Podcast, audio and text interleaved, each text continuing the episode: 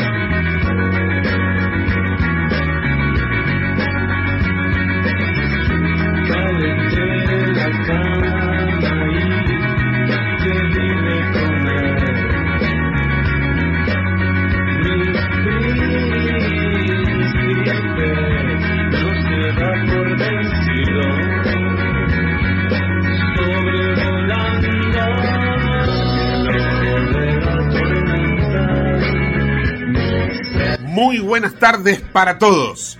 Estás en el ojo de la tormenta.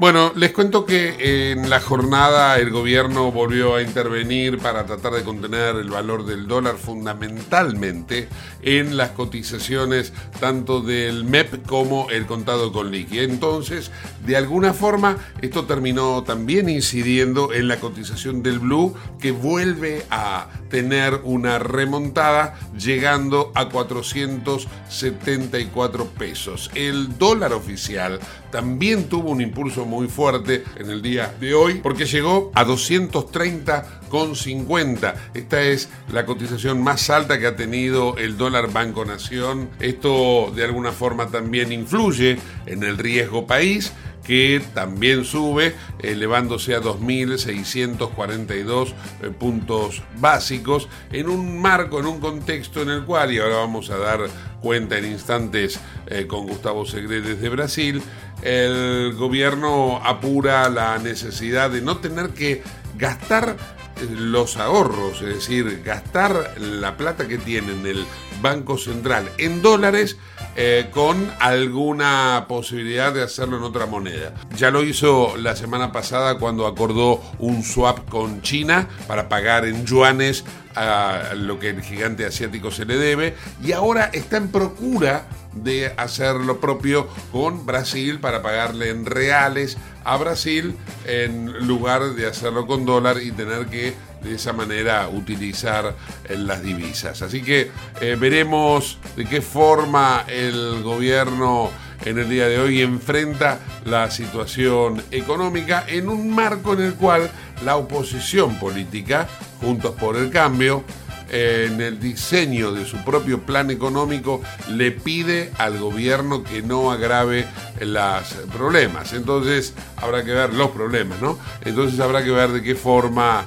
esto resulta. La oposición se refiere fundamentalmente al plan descabellado que presentó Cristina Kirchner y que ya fue rechazado por el Fondo Monetario de pagar la deuda con un porcentaje del superávit comercial, es decir, el pago está condicionado a que la Argentina tenga superávit comercial. Esto lógicamente fue rechazado de plano por el organismo multilateral de crédito y tal vez esta es la situación o la razón por la cual el riesgo país volvió a dispararse. Así comenzamos entonces el ojo de la tormenta. En el ojo de la tormenta actualizamos la información del tránsito y los servicios públicos. Alejandro Ginart. Muy buenas tardes, ¿cómo estamos? Bueno, buenas tardes, Gustavo, un placer como siempre estar con usted y con todos los oyentes. Le cuento, para el regreso, hay en General Paz y Víctor Hugo hay reducción de calzada por un siniestro vial, esto sentido al riachuelo. La General Paz hasta ahora está muy cargada y bueno, con este siniestro se complica mucho más para aquellos que van para el lado del puente de la Noria. En Retiro, en Retiro, en Avenida Antártida Argentina y Letonia, ahí también hay un corte parcial por un incidente vial entre una moto y un colectivo. Y en Álvarez Jonte, al 6400, ah, hay un operativo por un escape de gas en la vía pública ahí trabaja el cuerpo de bomberos y emergencia de la ciudad, eh, hay corte en la zona, así que los que están por ese lugar eviten Álvarez Jonte al 6400. Y nos vamos a Panamericana, donde en el ramal Pilar, en el kilómetro 48, esto es mano hacia el norte, eh, está, hay dos carriles reducidos porque volcó un vehículo. ¿eh?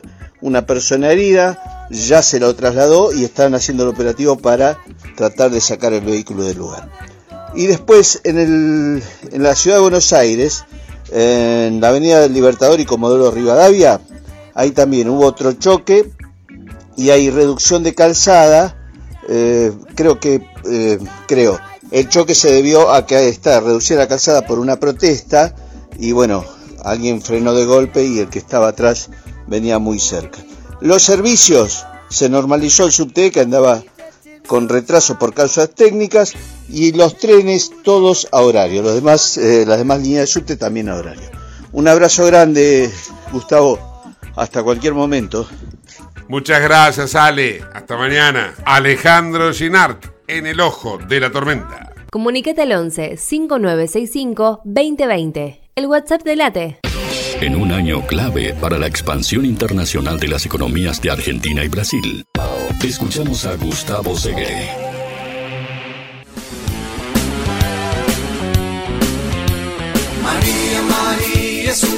Nos vamos a Brasil. Allí está Gustavo Segre, socio director de Center Group y analista internacional. Hola Gus, muy buenas tardes. ¿Cómo estás? Hola Gustavo, buenas tardes a la audiencia. Bueno, un día decisivo porque está en este momento teniendo una reunión el presidente Fernández, el canciller Cafiero, el ministro Massa y el embajador Scioli junto con el presidente Lula y autoridades brasileñas solicitando plata, en definitiva. Lo que se buscan son tres visiones. La primera es conseguir recursos a través de una especie de financiación para el superávit comercial de Brasil con Argentina, de, que pueda de alguna manera constituir una garantía de la no necesidad de dólares para pagarle a Brasil por ese excedente comercial. Brasil le exporta a Argentina más de lo que Argentina le exporta a Brasil. Por el otro lado, la intención de tratar un swap cambial al estilo de China, donde reales puedan ser colocados como reservas internacionales en el Banco Central de Argentina y a partir de ahí entonces poder operar como ya se puede en pesos y en reales. Y por último, una extensión de los plazos para la conciliación de diariamente de las operaciones del sistema de monedas locales, que lo hemos explicado algunas veces en el ojo de la tormenta, y que busca que todo el excedente diario del superávit comercial de Brasil pueda llevarse, empujarse a un plazo de 60, 90 o 120 días. La situación no va a ser fácil porque en algunos temas es necesario la aprobación del Congreso. Y en otros, el punto es cómo Argentina va a garantizar estos préstamos, existiendo dos opciones. La primera es letras del Tesoro argentino, que tienen el mismo peso que un papel de cigarrillo. Y el otro es gas futuro, pero la plata la necesita Argentina ahora. La sensación que queda es que ninguna de las medidas pueda ser aportada en el corto plazo y el plazo para los Fernández es mucho más corto que el plazo que Lula tiene para poder resolver si ayuda o no a Argentina. En el día de mañana seguimos con la información después de esta reunión para ver cuáles fueron las medidas que se pudieron concretar.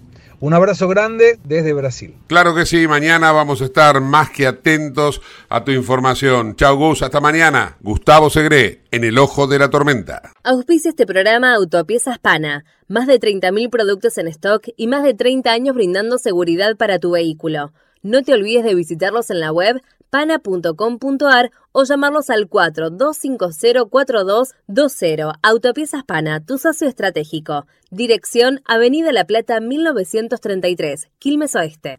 Dos precandidatos presidenciales en el día de hoy han movido un poco la aguja del amperímetro, como se dice a veces en política, teniendo en cuenta las declaraciones que han hecho. Por un lado, Rodríguez Larreta y por el otro lado, Schiaretti. Los, eh, digamos, hombres fuertes tanto de la ciudad autónoma de Buenos Aires como de la provincia de Córdoba, van encontrando comodidad, si se quiere, eh, para ir preparándose para la campaña presidencial.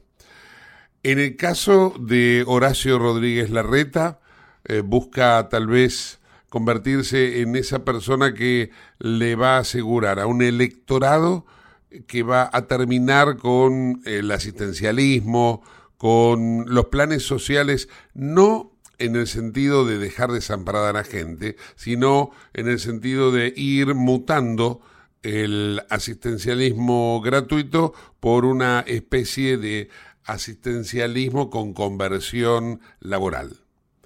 Y ahora vamos a, compartir en instantes lo que dijo. Y por el otro lado, Juan Schiaretti, que eh, estaba de alguna forma, eh, si se quiere, diluida su precandidatura, ahora pareciera ser que está encontrando el lugar desde donde emerger. Tal vez la salida de Alberto Fernández, la indefinición de Cristina y ese peronismo que está quedando huérfano en algún sentido eh, de liderazgo, lo anime a querer ser él la persona eh, que de alguna manera lleve adelante esa bandera.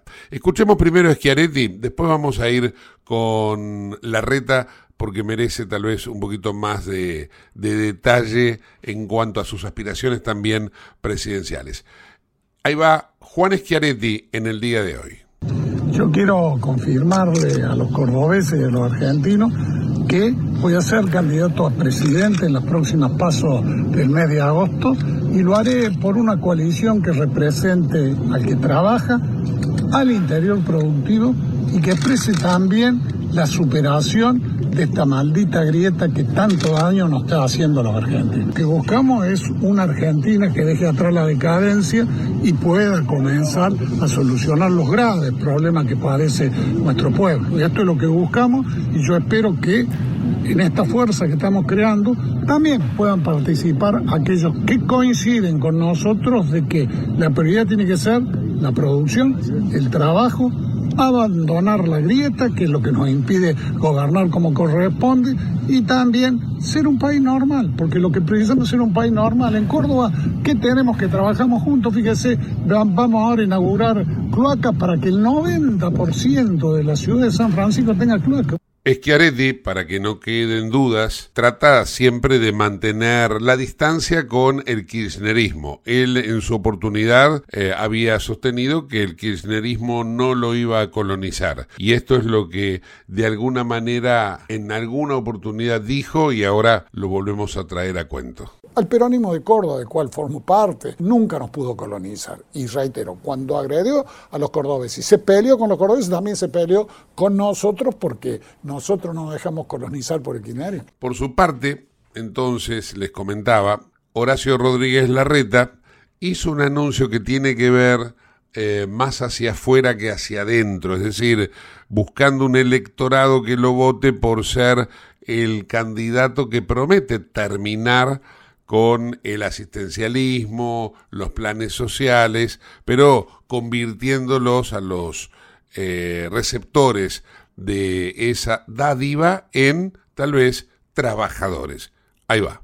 Desde la ciudad venimos hace meses estudiando cómo funciona en otros países, en otras ciudades, qué funcionó, qué no. Y a partir de eso, nuestra propuesta es concreta. Los planes sociales tienen que ser directos, tienen que ser temporales y deben incluir una contraprestación para que los que lo reciban puedan vivir cada día mejor. Hoy, Ciudadanía Porteña, que es el plan de asistencia de la ciudad, va directo del Estado al beneficiario, no tenemos intermediarios.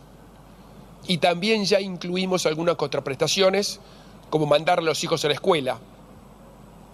Pero podemos hacer más, vamos a hacer más. Por eso, hoy queremos presentar una nueva medida cuyo objetivo es no solo garantizar una contraprestación adicional, sino también limitar la temporalidad del plan, para que sea una ayuda en la emergencia, pero que esa ayuda nunca desincentive la búsqueda y conseguir un trabajo. Yo en esto soy claro, toda persona que esté en condiciones de trabajar y reciba un plan tiene que capacitarse y buscar activamente un trabajo. Ese es el objetivo de esta medida. Hoy tenemos en Buenos Aires más o menos 10.000 personas que reciben un plan y que además trabajan de manera informal, en malas condiciones, obviamente, sin derechos, y además su trabajo no les alcanza para dejar de ser pobres. Más del 60% de los que reciben planes no terminó la secundaria y el 75% no tiene ningún tipo de capacitación en oficios. A todos ellos los vamos a ayudar. Los vamos a ayudar a que superen la condición en la que están y que puedan salir adelante con capacitación y con trabajo. O sea, ese es el futuro, capacitación y trabajo. Por eso es que estamos sumando a los planes dos nuevas condiciones. Primera es la formación, la capacitación para conseguir un trabajo. Vamos a ofrecer cursos de capacitación orientadas a las demandas concretas actuales del mundo laboral y esta capacitación va a ser obligatoria. Tienen que cumplir como mínimo 40 horas de capacitación por año. El que no lo cumple pierde el programa. Y además de la capacitación, va a haber una segunda prestación, contraprestación o condición que tiene que ver con conseguir un trabajo. Desde el gobierno vamos a acercarles a los beneficiarios del plan ofertas laborales relacionadas a sus intereses, a sus conocimientos, al curso que hayan tomado. Por eso, y esto es lo más importante, ir a las entrevistas que se les ofrecen y aceptar los trabajos va a ser obligatorio. Si hay más de dos ausencias sin justificación en entrevistas laborales, o si se rechazan más de dos ofertas de trabajo, pierden el programa. O sea, es al revés que hoy. Hoy, si aceptan el plan, pierden el programa. Tengo que cambiar esa lógica. Si rechazan las ofertas de trabajo, pierden el programa. Porque el plan social tiene que ser un incentivo para aceptar un trabajo. Entonces, se tiene que cortar esto de que hoy no incentive el empleo. Porque la política social tiene que ser un puente de la situación en la que estamos hoy y a dónde queremos estar. Y tenemos que dar el debate para que esta medida que estamos tomando en la ciudad sea nacional, que a nivel nacional los planes sean directos, que sean temporales, limitados en el tiempo y que además incluyan contraprestaciones.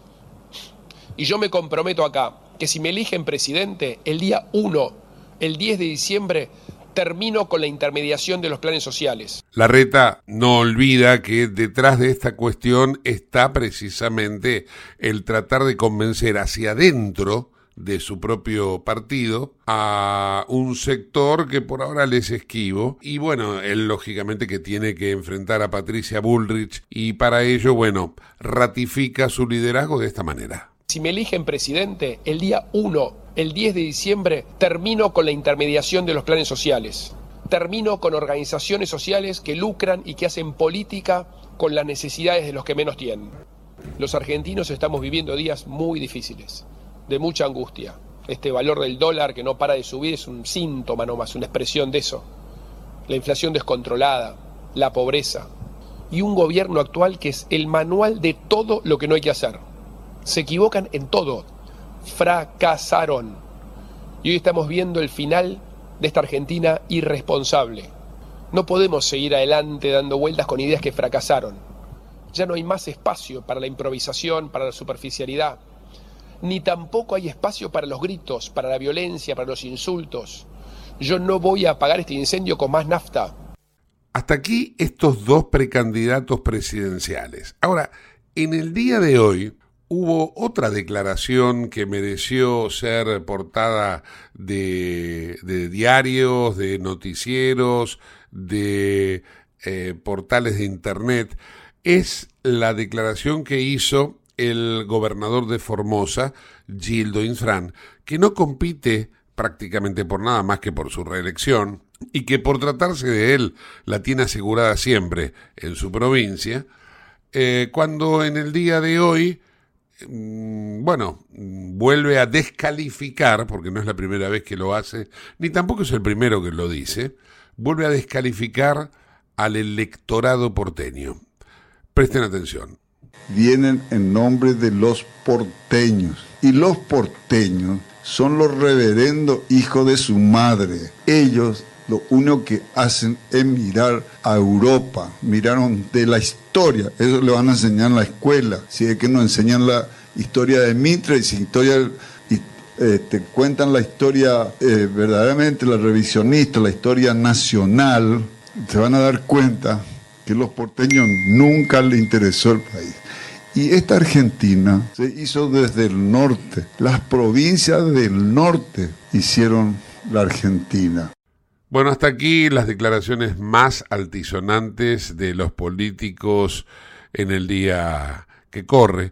Lógicamente que todavía hay mucha tela para cortar o mucha tinta para derramar, pero esto es lo que tenemos hasta este momento. En Lubestop Banfield te revisamos el auto y le hacemos el cambio de aceite y filtros en media hora. Lubestop Banfield es un lubricentro integral donde también podés cambiar las pastillas de freno de tu vehículo. Lubestop está en el SINA 471 Banfield. Y si no podés traer el auto, te hacemos el servicio a domicilio. Instagram y Facebook, Lubestop Banfield. Una sintonía.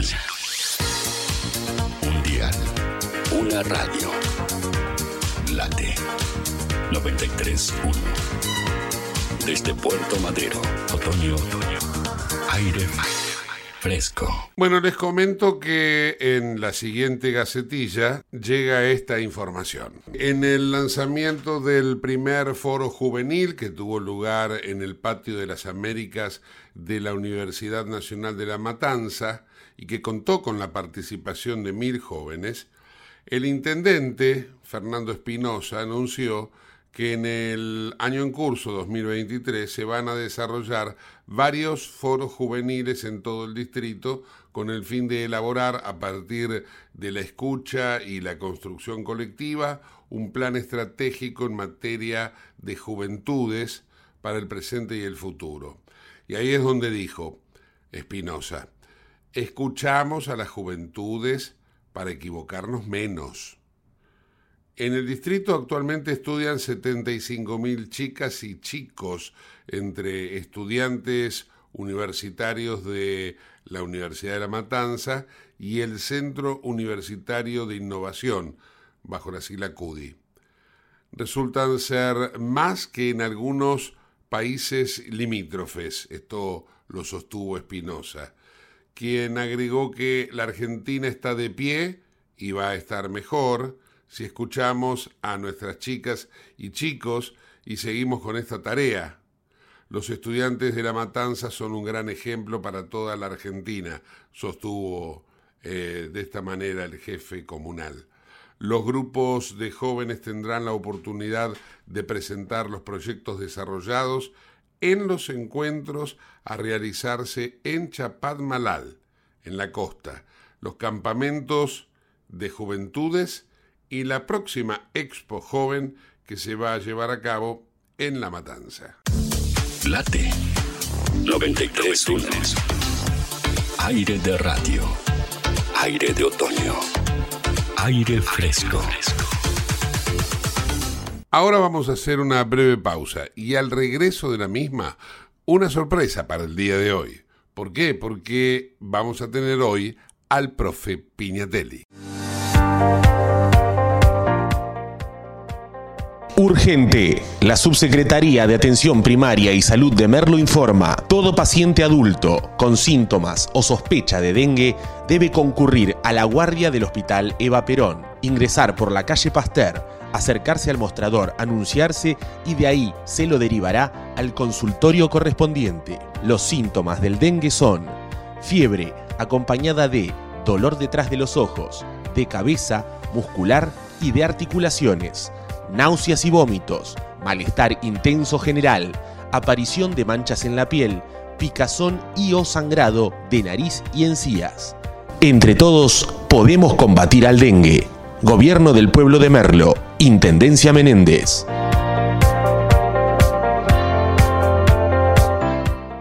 Autopiezas Pana, distribuidor nacional de autopartes líder en el rubro suspensión, dirección y frenos para vehículos. Para más información sobre las marcas que trabajamos, visítanos en nuestra web pana.com.ar o escribinos a nuestro email pana.pana.com.ar. Autopiezas Pana, tu socio estratégico. 28. 34. 58. 73. No importa si tenés 18 o 70 años, vos también podés terminar la secundaria de forma virtual y desde cualquier lugar del país. Con educación hay futuro. Conoce más en buenosaires.gov.ar barra Terminal la Secundaria. Buenos Aires Ciudad. Te invitamos a conocer La Pampa, porque creemos en una nueva forma de viajar a un ambiente ideal para estos tiempos. Aire puro, bosques y fauna nativa, gastronomía gourmet, vinos patagónicos, pueblos con historias emocionantes. En La Pampa, seguro te relajás, seguro te emocionás, seguro disfrutás. Viaja seguro, viaja a La Pampa, portal de la Patagonia. ¿Sabías que todos los accidentes por inhalación de monóxido de carbono son evitables? Chequea que la llama de tus artefactos sea siempre azul. No olvides ventilar los ambientes de tu hogar todos los días, verificando que las rejillas cuenten con salida al exterior y las ventilaciones no estén tapadas ni sucias. Y controla las instalaciones internas con un gasista matriculado. Con estos consejos, proteges a tu familia. Metrogas, damos calor. ¿Qué es lo que hace a San Isidro distinto? ¿Será que vivimos haciendo obras que nos hacen vivir mejor, como la nueva senda del hipódromo? ¿Será porque seguimos haciendo megaconstrucciones? Sí, porque seguir mirando hacia adelante hace todo distinto. San Isidro, municipio.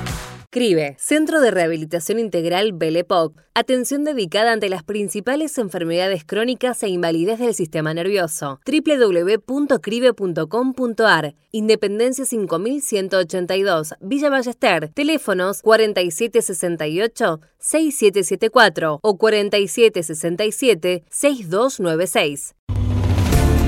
Merlo crece en obras. La Secretaría de Obras y Servicios Públicos de Merlo avanza con el plan de renovación de la red vial. Estos trabajos mejoran la transitabilidad de las calles, la seguridad y la calidad de vida de nuestros vecinos. Ya finalizaron trabajos de pavimentación en la calle Junín entre Cervantes y Ruta 40 en Merlo Centro. Se encuentran en ejecución en Irigoyen entre Garay y Cámpora en Merlo Norte y continúan nuevas obras en el distrito. Merlo crece en obras. Intendencia Menéndez. Auspicia este programa CRIBE. CRIBE es un centro de rehabilitación integral que está ubicado en Villa Ballester, provincia de Buenos Aires, certificados con normas de calidad ISOIRAM. El centro CRIBE ofrece, entre otras terapias, tratamiento de rehabilitación por ozono. La página web es www.cribe.com.ar, sino en facebook.com barra cribecom. CRIBE queda en Independencia 5182 Villa Ballester. Los teléfonos 4768-6774 o 4767-6296. CRIBE, Centro de Rehabilitación Integral Belepo.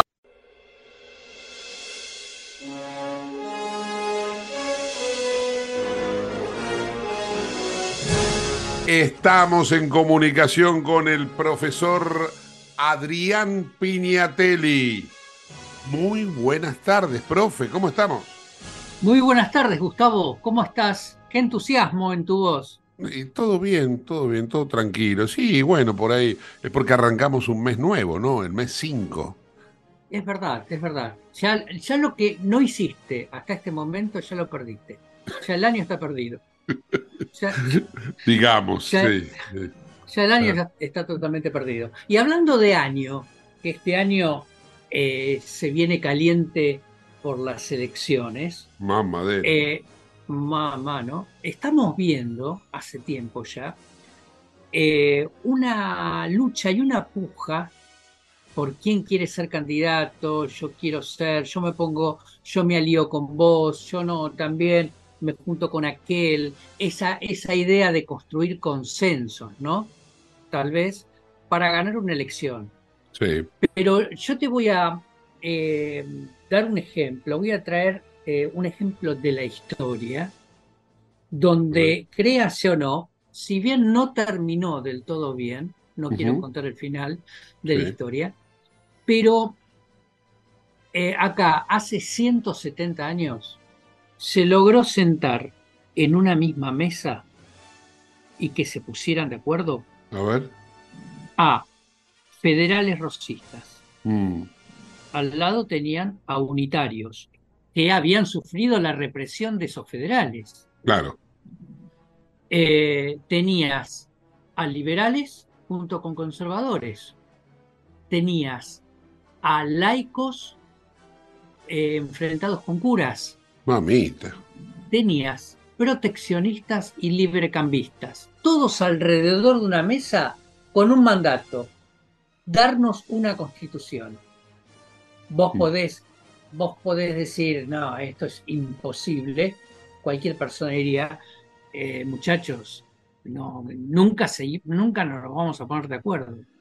Sin embargo, esto ocurrió. Y lo traigo a colación porque eh, el primero de, de mayo se votó la constitución de 1853 y la votaron, la votaron esta gente de la que te estoy hablando, representantes de 13 de las 14 provincias que entonces conformaban las provincias unidas del Río de la Plata. Recordemos eh, la provincia número 14 o la provincia díscola que nunca quiso saber nada fue Buenos Aires. ¿A qué voy con esto? Que mm, Urquiza, que había derrotado a, a Rosas en Caseros el 3 de febrero de 1852, se propuso la organización del país. Vos sabés, Gustavo, que, que el hecho de llamar a un congreso, a una convención constituyente, ¿vos sabés dónde se mencionó por primera vez? ¿Dónde? En el acta, en el acta que firmaron los nueve miembros de la primera Junta de Gobierno el 25 de mayo de 1810. Esto es, en 1810 empezaron a, el punto 10 del acta decía, llamemos a diputados del interior, armemos una convención constituyente para determinar qué modelo de país y de gobierno queremos tener. Habían pasado 43 años hasta que nos pusimos de acuerdo para tener nuestra constitución. Nuestra constitución que costó lágrimas y costó mucha sangre. ¿Por qué? Porque Urquiza quedó como el líder natural al, al desalojar a Rosas del poder. Y él fue el que organizó primero en la ciudad de San Nicolás de los Arroyos una reunión preparatoria que se conoció como el Acuerdo de San Nicolás, donde estas 13 provincias votaron como un acta preliminar de eh, llamar a, un- a una convención constituyente para darnos una constitución. Buenos Aires no quiso saber nada por varios motivos. ¿Por qué? Porque la constitución pondría a las 14 provincias en igualdad de condiciones.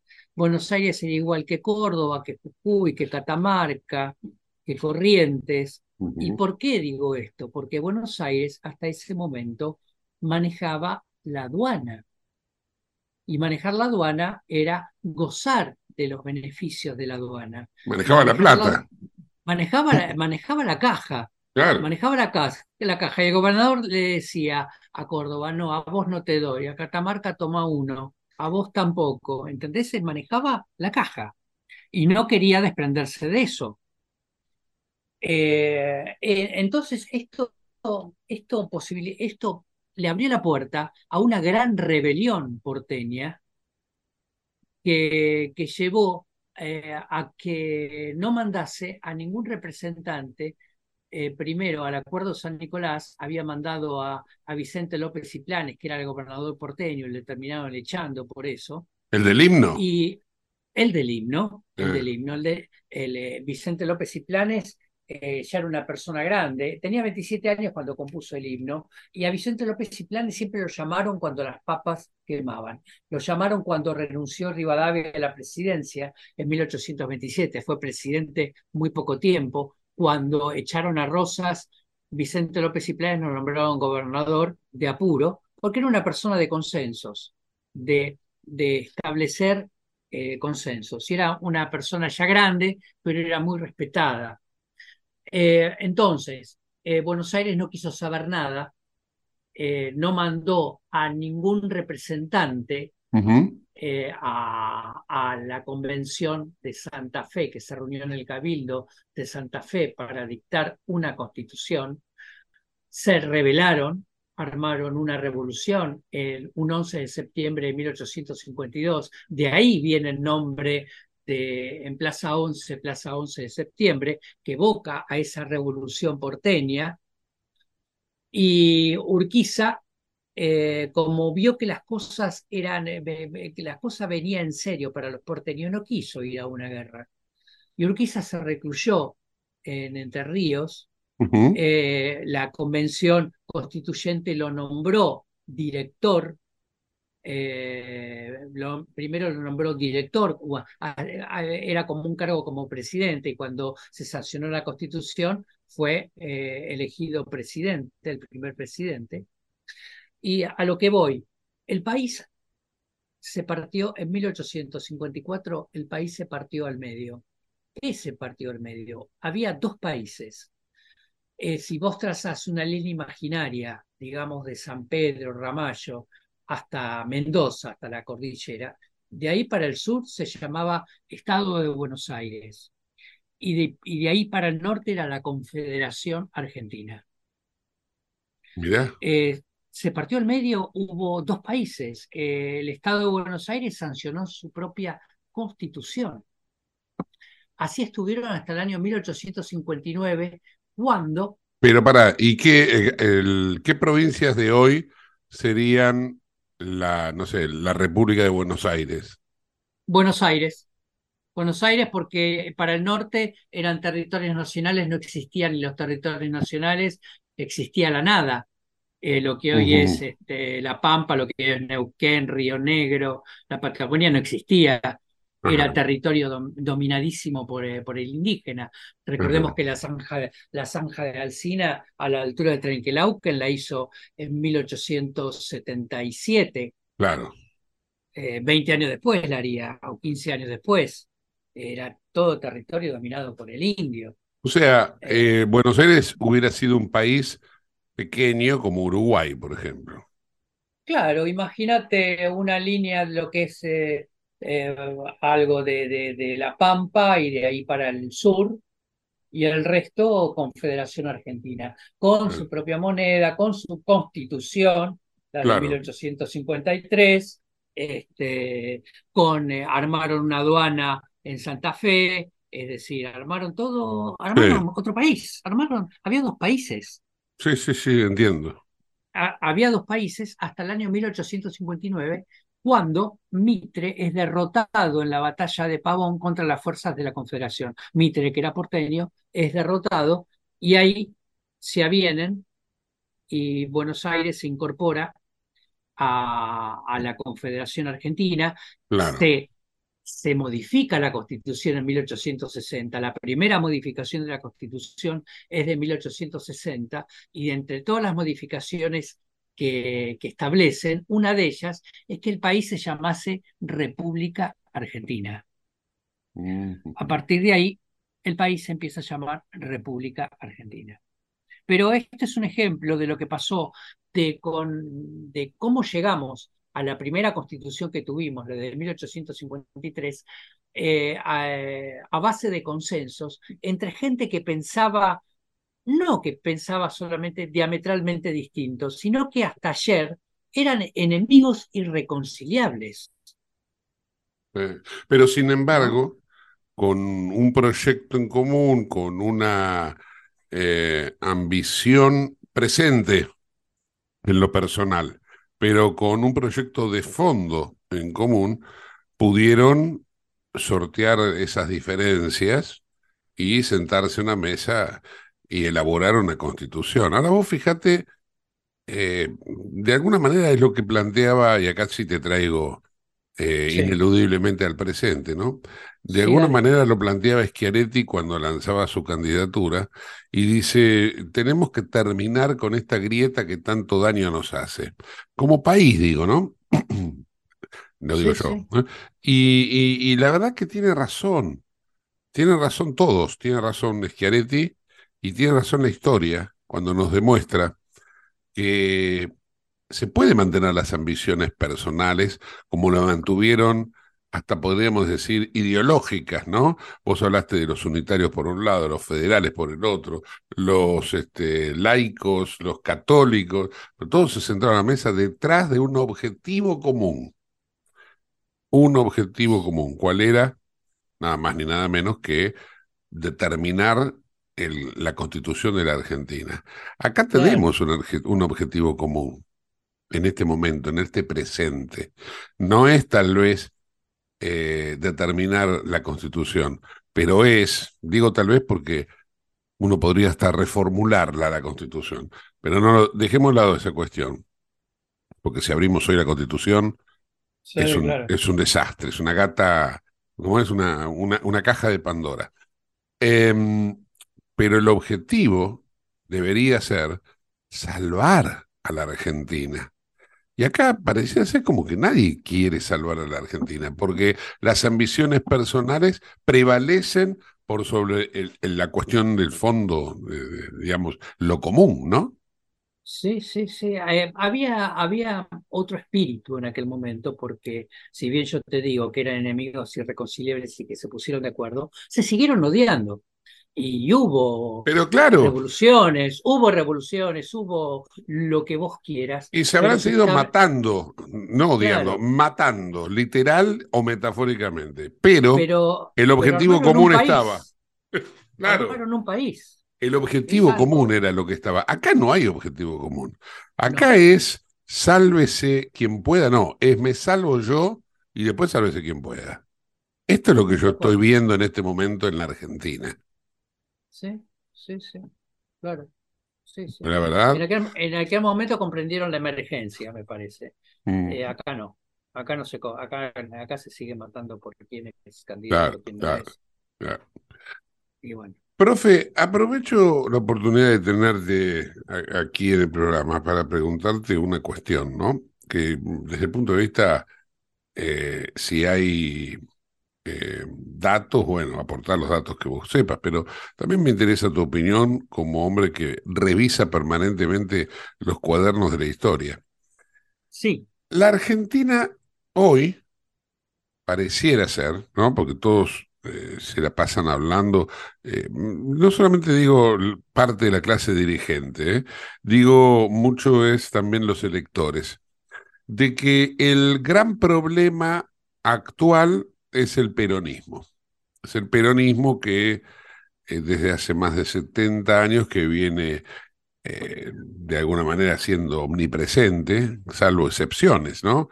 Periodos militares, algún gobierno radical, algún gobierno mm, pan radical y hasta ahí, ¿no? Pero resulta que repasando los diversos candidatos con verdaderas chances, ¿no? De acceder al poder en la próxima elección, y si querés, a los hechos me remito, ¿no? Eh, vemos que son todos peronistas. o sea, todos, son peronistas. A ver, mira, Rodríguez Larreta es peronista. Sí. Eh, en la provincia de Buenos Aires, Santilli es peronista. La alternativa en la provincia de Buenos Aires es Kicillof, que es peronista. Eh, después tenemos la alternativa a Rodríguez Larreta dentro de Juntos por el Cambio es Patricia Bullrich, que se inició como peronista en Montoneros, hay que recordar, ¿no? Sí, sí, sí, tal cual.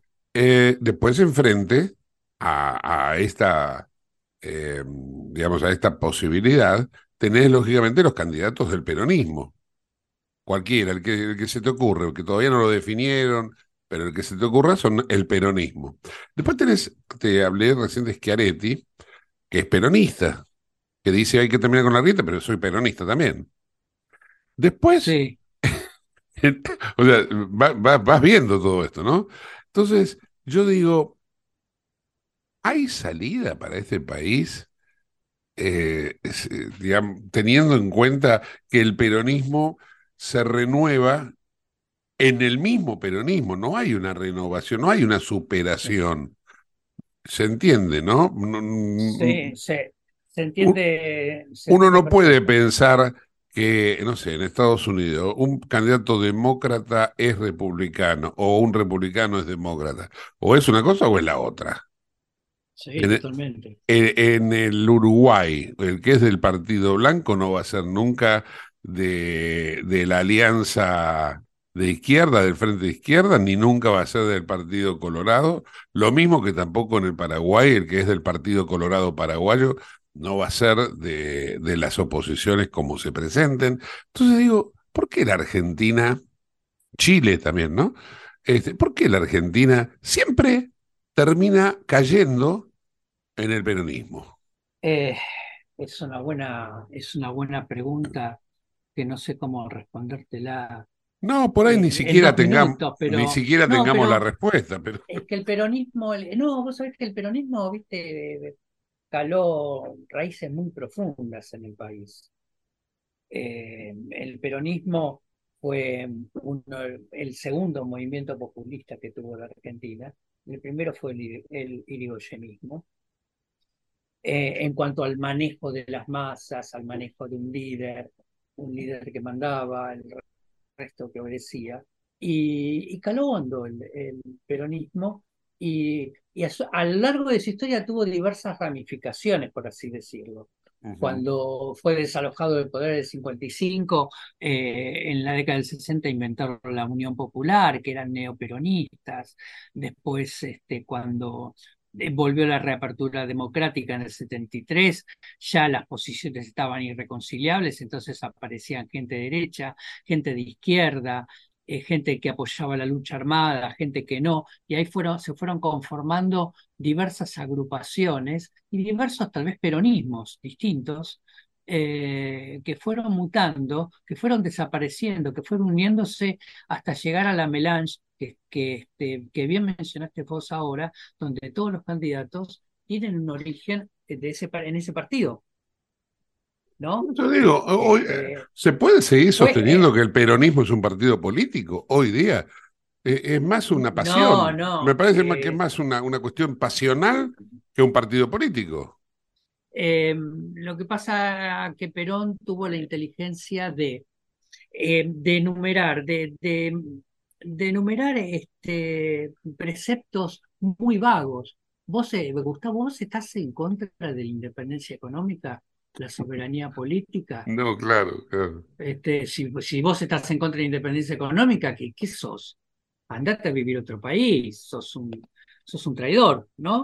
sí, son, sí, sí. son todos grandes, grandes postulados eh, de la casa al trabajo, del trabajo a la casa, para un argentino no hay nada mejor que otro argentino. Son todo un decálogo de, de, de vaguedades que no definen a ningún partido político. Definen lo que vos decís, un sentimiento. ¿Por qué sos hincha de, de un club? Eh, Bueno, no, porque yo est- yo- estuve estudiando todos los clubes. Yo- no, es un sentimiento. Te lo Este, comparaba con eso, claro. Claro, este, y soy, siempre fui de, de Racing porque, y- pero ¿por qué? ¿Estudiaste todos los clubes, sabés correr más? Y no, y, me, soy, soy de ese club, soy fanático, y, y es así. Y si vos le preguntás a muchos de ellos eh, cuáles son las bases programáticas del, del peronismo, anda a pedir, eh, ¿quién te las, quién te las dice? No, te recitan, Entonces- eh, te recitan esas máximas que acabas de, de mencionar vos.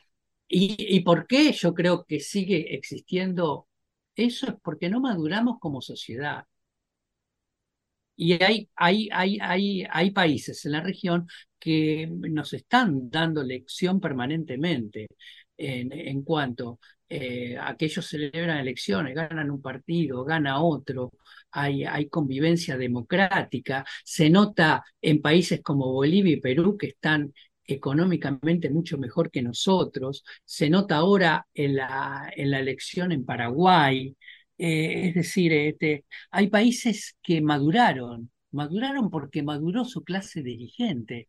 Y acá tenemos una clase dirigente que en vez de ir para adelante va para atrás y, y sigue mirando su propio ombligo.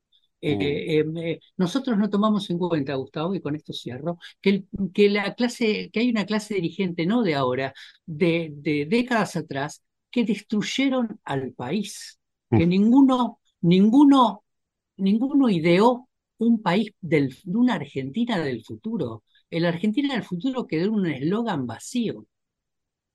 Y lamentablemente es así. Y estamos viendo a ver qué medidas de gobierno podemos tomar que podamos inaugurar el lunes que viene. Así lo anunciamos y decimos que inauguramos 10.000 escuelas en el último año. ¿Sí? Y, y- y- y tenemos el país que tenemos. Sí, sí. Este, están más preocupados por decir, a ver, ¿quién es el que va a comprar los inodoros para que la gente deje de hacer popó en una letrina? que en efectivamente comprarlos y, y ponerle punto final a esa situación. Vos sabés que en Tucumán, y hace una semana hice una nota, en Tucumán hay un pueblo que no tiene, la, la gente no tiene, no tiene baños dignos. Y un intendente Sí. está haciendo campaña precisamente con la, la- la posibilidad de darles baños dignos. Entonces, yo, en la entrevista que yo tuve con el dirigente este, le decía, le digo, pero ¿qué pasa que han transcurrido tantos años de gobiernos del mismo signo político que el suyo, peronista, ¿no? Lógicamente, eh, y que no, nunca entregaron los baños y ahora usted los va a entregar. No, porque lo que pasa es que ni Nación, escuchá, escuchá la respuesta, ni Nación ni la provincia de Tucumán le pueden entregar a este municipio, eh, creo que era Yerba, Yerba Buena, si no me equivoco, eh, ni Nación ni provincia le pueden entregar a este municipio los inodoros porque no corresponde por constitución provincial. Entonces yo digo, pero estamos todos locos. O sea, Claro. si yo soy el presidente de la nación, me entero que hay en un municipio la gente que está haciendo caca en una bolsita por ser elegante, ¿no? Yo les regalo los inodoros, pero no me importa, se los regalo con una partida presupuestaria, de- no sé, de mi bolsillo, de donde sea. Eh, a ver si nos entendemos. Si Santi Maratea puede hacer una colecta para juntar 20 millones de dólares para un club, un presidente, si hace una colecta para juntar mil inodoros, la, la hace mucho más rápido. Y no lo, y no lo hacen. No lo hacen, esto es lo grave. Entonces, están buscando con el eslogan, como vos decías, a ver quién se posiciona porque dio los inodoros, que efectivamente dar los inodoros. Claro. Y lo tenés que dar y no tenés que decir nada. Es una Tenés el, vergüenza. tenés el gobernador del Chaco que inauguró una canilla Y bueno, eh, y, y- y lloró, y lloró. y lloró, claro. Entonces vos decís, una canilla. Si me decís una fuente en un pueblo, eh, no sé, qué sé yo, una planta purificadora de agua, una canilla. Eh, Y, y, ¿me entendés? Entonces, esa es la gente que, que te quiere gobernar. Eh, no, no, no quiero poner nombres propios, pero hay toda una clase política que cada vez viene peor, que cada vez viene peor formada aparte. Hay gente que acá en la historia argentina estudió para ser presidente. Acá hay gente, por ejemplo, agarrabas, agarrás el primer, eh, el primer peronismo, la Cámara de Diputados del primer peronismo, y había eh, eh, mentes brillantes de los dos partidos. Eh, vos agarrás un Arturo Frondizi, desde joven se estudió para ser presidente. Hay gente que, que se formó. Acá, viste, eh, valora mucho que seas canchero, que llegues a la que seas simpático, que llegues a la gente, que puedas mover mucha gente, que puedas llenar un estadio, una plaza y listo. Y sos presidente y ya te miden. Ya te miden, che, a ver cómo va para presidente. Este, y bueno, así estamos. Eh, no, no es casual que estemos como estamos. No hay que echar la culpa ni a Estados Unidos, ni a la guerra con Ucrania, ni a la pandemia. Estamos porque por culpa nuestra estamos así. Solamente nuestra. En 1910 éramos el quinto país del mundo. Ahora ya perdí la cuenta. Me quedo con esa frase, profe. Eh, no es casual que estemos como estamos. No. Te, te mando un fuerte abrazo. Hasta la semana que viene. Hasta la semana que viene, Gus. Chao. El profe Adrián Piñatelli en el ojo de la tormenta.